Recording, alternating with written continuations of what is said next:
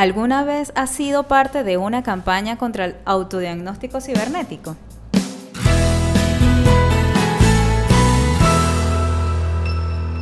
Hola a todos los profesionales de la salud y bienvenidos al segundo episodio de la serie de podcast Tu paciente digital.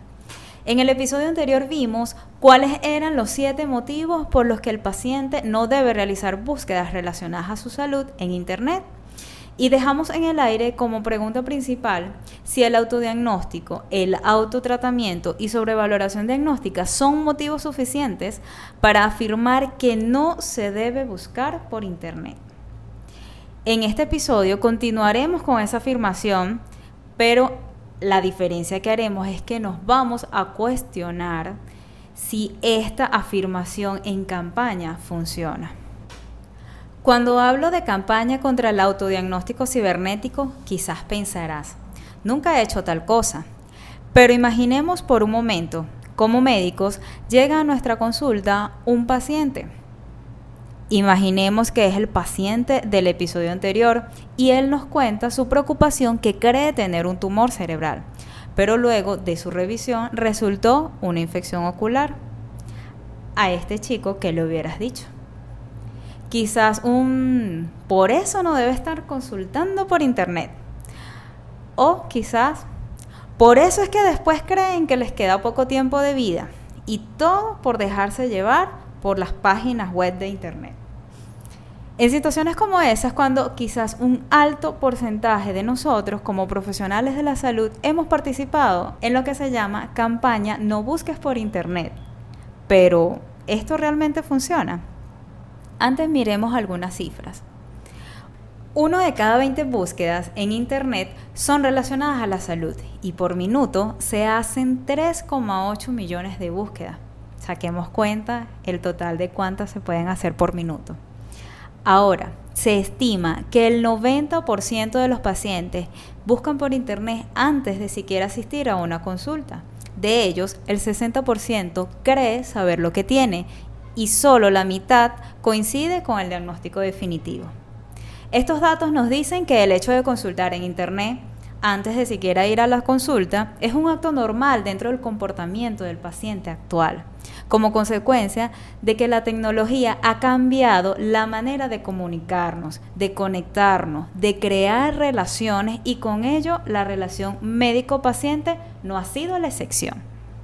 Y aquí aprovecho de contarles de una experiencia cercana de mi hermano que vive en el extranjero y un día se quemó el pie izquierdo con agua caliente. Para ese momento él no tenía acceso a la asistencia médica. Él me contactó vía WhatsApp e inmediatamente recordé de una amiga que es enfermera. Ella le envió todas las indicaciones de qué hacer y el resultado de ello fue la recuperación satisfactoria de la quemadura bajo todas las indicaciones recibidas. ¿Cuál es la conclusión de todo esto? Que con la acción de la asesoría de una enfermera se acortó el tiempo de asistencia médica y por tanto se ahorró traslado. Si hay situaciones en las que la tecnología trabaja en favor del paciente, está en nosotros como profesionales de la salud ayudarlos a canalizar el uso de la misma para que en todo tiempo sea a favor. Las situaciones de autodiagnóstico no todas son penalizadas. Existen las llamadas pruebas rápidas que pueden adquirirse en farmacias para autodiagnósticos de embarazo e inclusive autodiagnósticos de HIV. ¿Qué debe saber el paciente en estos casos? Que se debe confirmar los resultados mediante servicios profesionales, ya que son pruebas de orientación y no definitiva. ¿Y quién le da esta información de los pasos a seguir luego de adquirir esta prueba rápida? La respuesta es el profesional de la salud que lo atiende.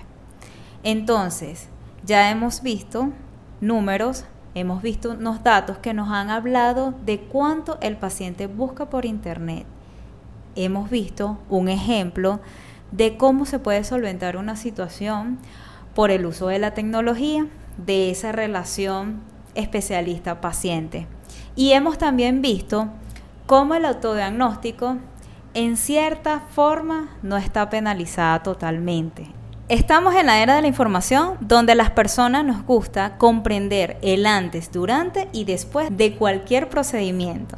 desde cómo coserle un botón a una camisa hasta cómo construir un rascacielos. Ahora, ¿cuánto más no nos gustará comprender lo que pasa en torno a nuestra salud? Y esto sin mencionar el comportamiento de los millennials y la generación Z, tema que es para un próximo episodio. Entonces, ¿usar nuestro tiempo para hacer campañas contra el autodiagnóstico cibernético funciona?